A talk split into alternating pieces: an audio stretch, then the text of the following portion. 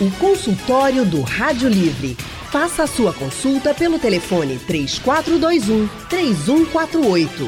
Na internet www.radiojornal.com.br. Consultório do Rádio Livre hoje vai atender ao pedido do nosso ouvinte Isaías Henrique.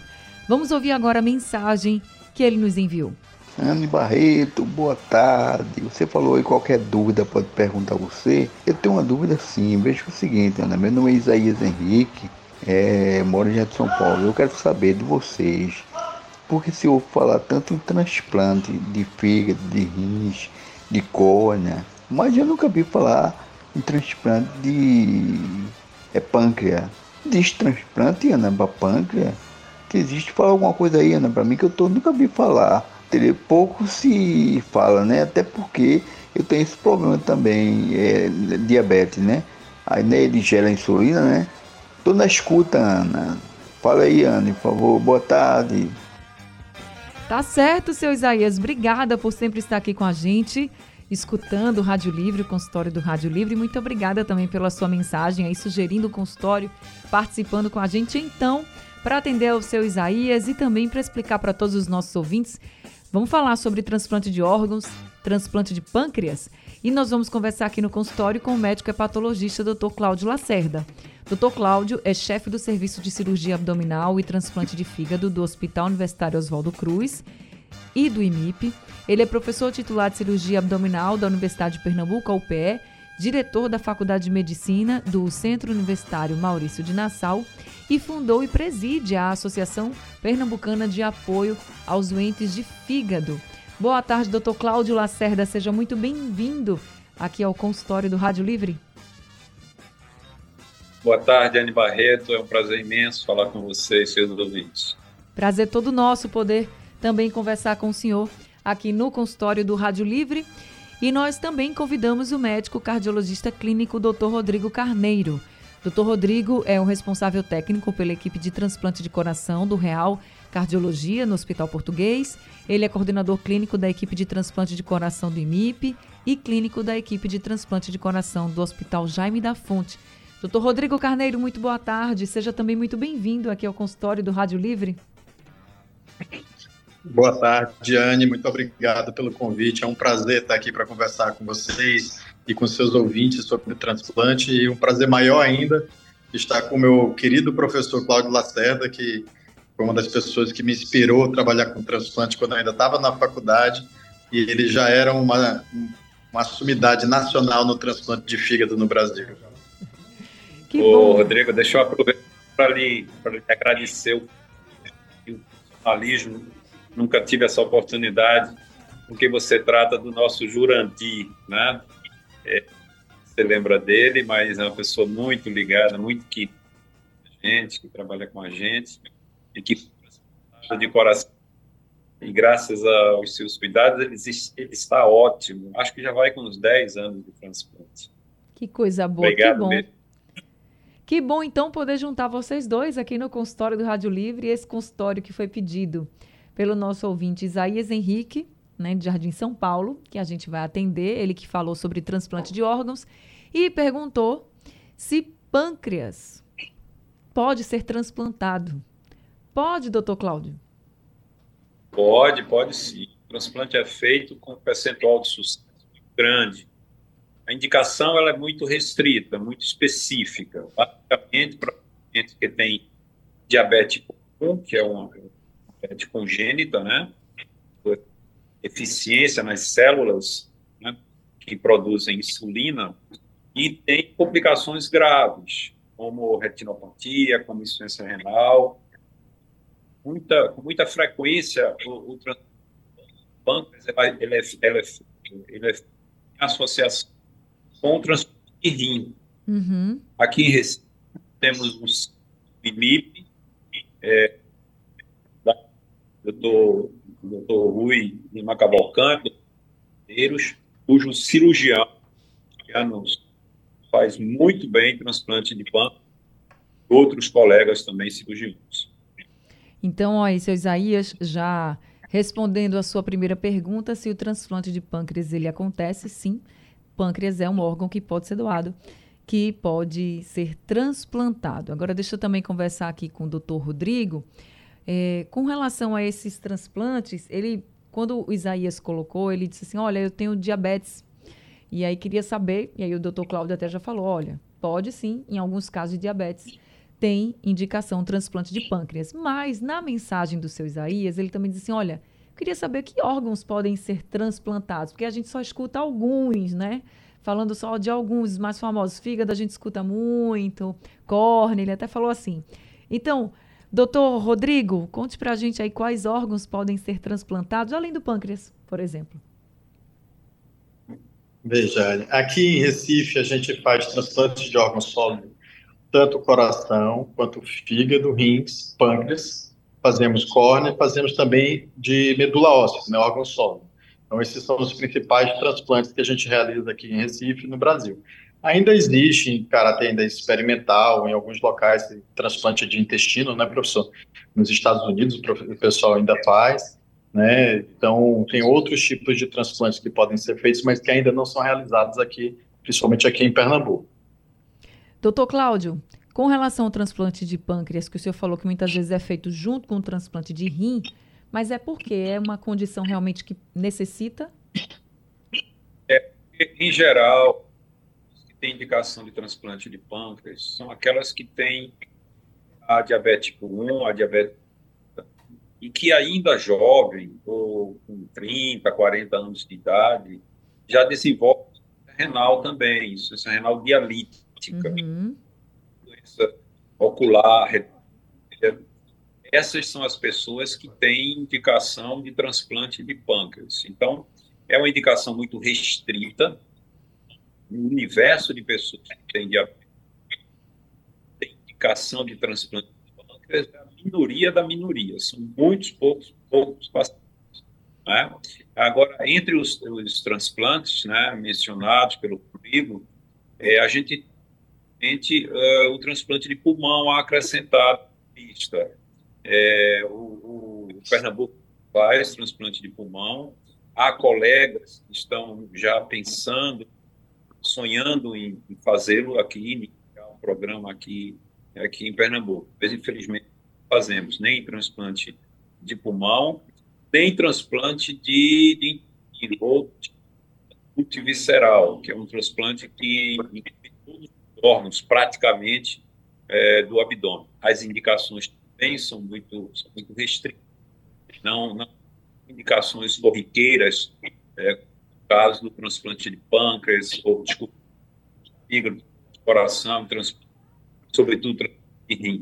Né? Aí... O seu Isaías, nosso ouvinte lá do Jardim São Paulo, mandou uma pergunta para a gente, querendo saber se pâncreas, por exemplo, poderia ser transplantado. E nós estamos conversando aqui com o Dr. Cláudio Lacerda, que é médico hepatologista, e também com o médico cardiologista clínico, Dr. Rodrigo Carneiro. Doutor Cláudio, o senhor estava falando sobre essa questão do transplante de pâncreas, ele ser indicado em alguns casos, né, com, de diabetes, por exemplo, mas que tem muitas complicações, não é para todos os casos. E chegou aqui uma pergunta da Fernanda. Ela disse que o marido dela está com câncer, um câncer de pâncreas. Aí ela pergunta se nesse caso também tem indicação para transplante. Não, não, não, em absoluto. O tratamento do, do câncer de pâncreas é essencialmente cirúrgico e muito frequentemente associado a quimioterapias também. Quando existe a indicação para o transplante de pâncreas, é o órgão todo que é transplantado ou é uma parte apenas? Ou pode ser uma parte apenas? Em geral, o transplante de pâncreas é feito com o órgão retirado de um doador com morte cerebral. Nesse caso, ele é, ele é retirado é, totalmente. Então tem que ser o pâncreas inteiro que é transplantado numa posição que não é exatamente a posição onde está o pâncreas original, é chamado transplante é, ectópico num outro local. Como assim, doutor? Hum. O, transplante de fígado, por exemplo, ou transplante de coração, tira o órgão e bota um outro órgão, um órgão novo, um órgão em boas condições, no mesmo local. Uhum. Não é o caso do transplante de pâncreas, nem do transplante de rim. Estão colocados em outros locais, que não é o local onde está o órgão nativo, entendeu? Entendi. A pessoa, na verdade, fica com mais de um. O transplantado de rim, ele fica com mais de um rim. Ele fica com aqueles rins que não funcionam e recebe um outro rim num outro local. Mesma coisa em relação ao transplante de pâncreas. Diferentemente do transplante de coração, diferentemente do transplante de fígado, que são colocados no mesmo local, retirando o órgão doente. E normalmente a aceitação é boa? Então, é uma boa pergunta. É, o leigo tem uma tendência a ter pavor né, da palavra rejeição. Agora, Anne, o, o advento de novos medicamentos, né, o Rodrigo vai certamente comentar muito bem sobre isso, porque é clínico e ele lida com o coração, que é um órgão que rejeita mais do que o, o órgão que eu transplante, que é fígado. Mas o advento de novos medicamentos tá, fizeram com que a gente meio que perdesse o medo de rejeição, né? Sem negligenciar, naturalmente, fica sempre atento para a possibilidade de rejeição. Mas hoje, por exemplo, em fígado, é, dificilmente a gente perde um paciente por problema de rejeição, ou perde o órgão por problema de rejeição. Só se o doente não tomar o remédio direito. O paciente, no caso, não tomar o remédio direito. Uhum. E os medicamentos modernos são extremamente eficazes e tem muita, muita tolerância. Né? Claro que a gente precisa monitorar as colaterais, mas, é, de uma forma geral, a medicina avançou muito nesse aspecto. Doutor Rodrigo, vamos conversar um pouquinho também sobre o transplante de coração, porque esse é um transplante que a gente, que não é da área, a gente já enxerga assim também como um transplante muito delicado, né? O transplante de coração. Como é que está a incidência hoje, doutor? Veja, hoje, aqui em Pernambuco, na década passada, nós chegamos a ser de 2000, a gente começou o programa de transplante no IMIP de coração em 2012. Então, lá para 2015, 2016, nós chegamos num volume anual que chegamos a estar equiparado à segunda colocação no Brasil em número de transplantes por cento. Em 2021, 2020, com o advento da pandemia de Covid, nós fechamos muitos setores, abriu muita UTI, emergência para esses pacientes de Covid, mas caiu bastante a quantidade de doador e os pacientes também que tinham problema de coração não estavam ficaram em casa, porque não tinha como vir para as consultas, ou eram recomendados não sair porque eram pacientes de risco de pegar Covid grave, né? Então, no ano de 2020, 2021 e 2022, houve uma queda no número de transplantes no estado, principalmente no transplante de coração, em relação ao resto do país, principalmente o pessoal do sul e sudeste. É, mas a média hoje, esse ano, a gente já fez aqui no IMIP 21 transplantes de coração, e no estado, acho que a gente fez em torno de 28 transplantes de coração. Estamos tentando voltar para os níveis pré-pandemia, né, que é em média de 30 a 40 transplantes de coração no estado por ano. Mas falta doação, é isso? Então, nós tivemos uma queda importante na doação nessa época de pandemia. Nos últimos meses, principalmente advento de várias campanhas publicitárias em relação ao transplante. Mês de setembro é o mês nacional da semana de transplante. Tem aumentado um pouco a doação, mas não só a doação, mas precisamos de uma conservação melhor dos doadores, para que sejam doadores viáveis para a captação. Não adianta assim, só a família doar e quando a gente vai avaliar o órgão, o órgão está mal conservado, o órgão tá, o, o, o paciente, o doador está infectado. Então isso inviabiliza que a gente é, faça a, a, captação do órgão, porque eu não posso trazer um órgão para o meu receptor que seja com defeito, como talvez igual ao dele, ou que esteja com infecção. Porque se eu for transplantar um paciente que vai trazer infecção para ele, eu vou dar remédio para baixar a imunidade, eu corro um risco grande desse paciente desenvolver uma infecção sem controle no pós-transplante. Então, não é só a questão da doação que está tendo uma melhora no, nos últimos meses, mas também uma melhor conservação do doador, das equipes que, que, que onde é detectada a morte encefálica e da preservação desse doador. E aí eu vou voltar para o ponto da rejeição, né, que eu tinha conversado aqui com o doutor Cláudio, porque realmente essa é uma grande preocupação das pessoas. Hoje, existe um, um índice alto de rejeição quando a gente fala em transplante de coração? Então, nós temos uma taxa considerável de rejeição. A gente classifica a rejeição em discreta, moderada, grave. A discreta não preocupa muita gente, porque é só ajuste da dose do remédio. De moderada para grave, é que a gente começa a fazer remédio na veia para tratar a rejeição.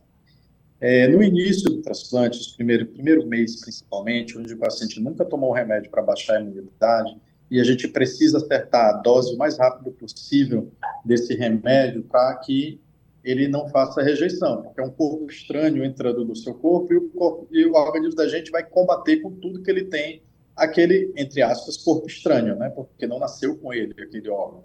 E aí, por isso, a gente precisa, no início, de altas doses de remédio imunossupressor para que a gente consiga, assim, vamos botar entre aspas, enganar o nosso sistema imunológico para ele achar que aquele órgão novo é nosso e não dar rejeição.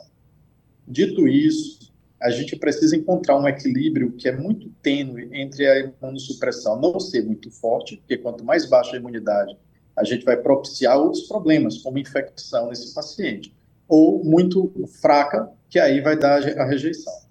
Como o professor falou, os remédios que a gente usa hoje são remédios mais potentes, que, que a gente consegue ter menos efeitos colaterais. E a, no médio prazo, a rejeição, todas essas rejeições iniciais, elas são tratadas com remédios também. E a médio prazo, a quantidade de rejeição ela é menor. E o que acontece mais para esses pacientes rejeitários é exatamente o que o professor falou. Às vezes, por falta de entendimento suficiente do processo, porque nós transplantamos pessoas de vários níveis sociais. Graças a Deus, é um programa que é equitativo, né? tem equidade. Não é o rico que transplanta. Nós temos pacientes que transplantam de todas as classes sociais. Mas é mais difícil para a população de classe social mais baixa entender algumas coisas. Então, mas na verdade, deixa eu até corrigir, não só da classe mais baixa. Tem pessoas que não conseguem entender que ele tem uma doença crônica e que quando ele se sente bem do transplante, ele acha que está curado. E algumas vezes ele pensa, ah, é muito remédio que eu tomo e não consulta a gente aqui médica e diz assim: eu vou parar esse remédio porque eu estou me sentindo bem. Eu estou falando isso porque nesses últimos dois anos eu tive três casos emblemáticos de pessoas que pararam o remédio porque achavam que tomavam muito remédio e aí depois de 15, 20 dias procuraram o hospital cansado, inchando de novo, como se fosse antes do transplante. E aí quando a gente faz o exame, mostra que está com rejeição, aí precisa internar, e fazer alta doses de remédio tal, para a gente reverter a rejeição.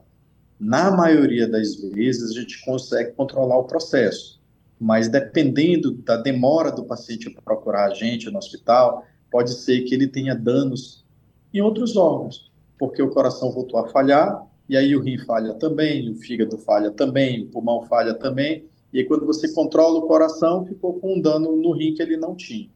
Então, a vida do transplantado de coração antes do transplante, que é uma vida muito limitada, muitas vezes ele é transplantado já internado dentro da UTI, ela volta a uma qualidade de vida excepcional comparado com o que ele tinha antes. Ele volta a poder fazer tudo o que ele fazia antes, na maioria das vezes, né, porque não, não dá para afirmar que todos vão sair 100%, e aí muitos desses pacientes, eles acham que estão curados por mais que a gente adverta, por mais que a gente converse sobre a necessidade de vir para as consultas, fazer os remédios, fazer os exames, tomar os remédios direitinho, alguns, alguns ainda têm um pensamento que ainda vai ficar, poder parar esses remédios.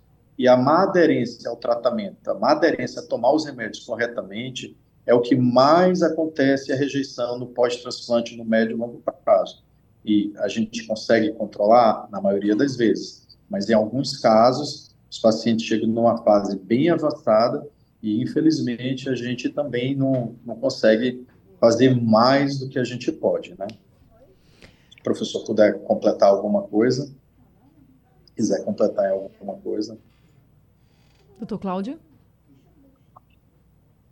Então, eu acho é, que, é, de fato, essa questão é, do, da aderência ao tratamento ela é fundamental. É, em tempos normais, o nosso grupo, a nossa equipe, realiza 130, em torno de 130 transplantes de fígado por ano. Isso coloca a nossa equipe entre, entre as maiores, na verdade, entre as maiores do mundo. É, mas eu diria que entre essas equipes, nós temos certamente a clientela mais pobre, tá? a, clientela que tem maiores dificuldades econômicas, é, sociais e culturais. Tá?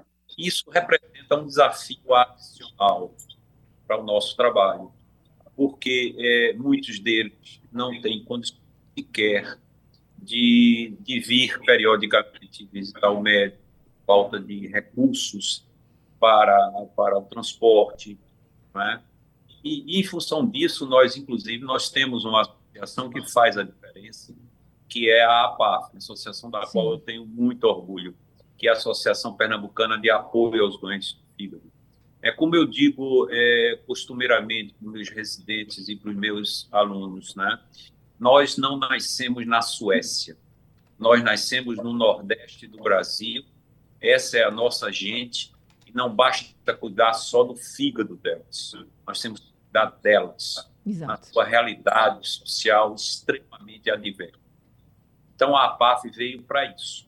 Um outro comentário, Anne, a propósito do, do, do, do que comentou é, o Rodrigo, é a questão da doação de órgãos. Ela é absolutamente fundamental. E, e Pernambuco tem um, um percentual de recusa familiar, porque você sabe que é a família que define se aquela pessoa com morte cerebral vai doar os órgãos ou não, certo? Esse percentual em Pernambuco ainda é muito alto, muito alto. É de 45%, é, se aproxima de 50%. Né? Ou seja, é, quase 50% das pessoas que têm um com morte cerebral preferem que os órgãos sejam enterrados do que servirem para recuperar vidas. Isso acontece porque as pessoas, algumas pessoas têm é, uma dificuldade de entender que, que, alguém pode estar com morte, pode estar morta com o coração batendo. É, elas não entendem o conceito de morte cerebral e acham que, pelo fato do coração estar tá batendo, aquele cadáver, porque é um cadáver, porque quando a morte cerebral não é mais um paciente, é um cadáver, possa é, é, estar irre, irreversivelmente morto. Aí essa, essa dificuldade acaba, acaba fazendo a diferença. As pessoas precisam entender que quando há morte cerebral, acabou, a pessoa está morta.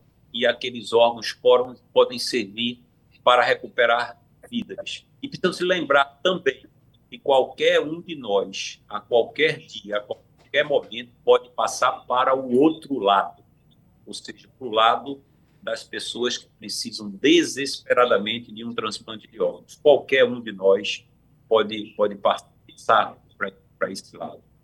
É verdade. Quando a gente se coloca nessa, é. nessa situação, né, que a gente pode imaginar o que uma pessoa que está numa fila de espera por um transplante passa nesse momento. Doutor Cláudio, eu queria que o senhor falasse também um pouquinho sobre como é a vida de um paciente que é transplantado de fígado. O senhor falou da PAF, a gente conhece o trabalho da PAF, é maravilhoso. O doutor Rodrigo tinha falado né, um pouquinho do pós-transplante de coração. E no caso do pós-transplante de fígado, como é que é a vida desse paciente? Então, veja, essa é a parte que eu mais gosto de falar, e certamente o Rodrigo também. É fantástico, é fantástico. As pessoas renascem, as pessoas ressuscitam. Eu não sei se você ou seus ouvintes já viram uma pessoa pose. Sim. É, é uma pessoa que tem uma péssima qualidade de vida e uma expectativa de vida curta. Ela está morrendo diariamente e está desesperadamente precisando de um transplante na fila de espera, na lista de espera aparência do órgão, ela é transplantada, passa por uma cirurgia complexa, um pós-operatório que algumas vezes tem dificuldades, e depois elas começam num processo de recuperação que parece um milagre. Os nossos transplantados, um dos primeiros transplantados da nossa, da nossa série foi aquele ex-jogador de futebol chamado Gena. Né? O Gena estava morrendo, sabe? Um barrigão enorme, ascite, perda de massa muscular vivia internado, ictérico e tal. Um ano depois, ele comemorou o aniversário do transplante dele, que ele chamou o aniversário do meu renascimento. E foi lá no centro de treinamento do Náutico.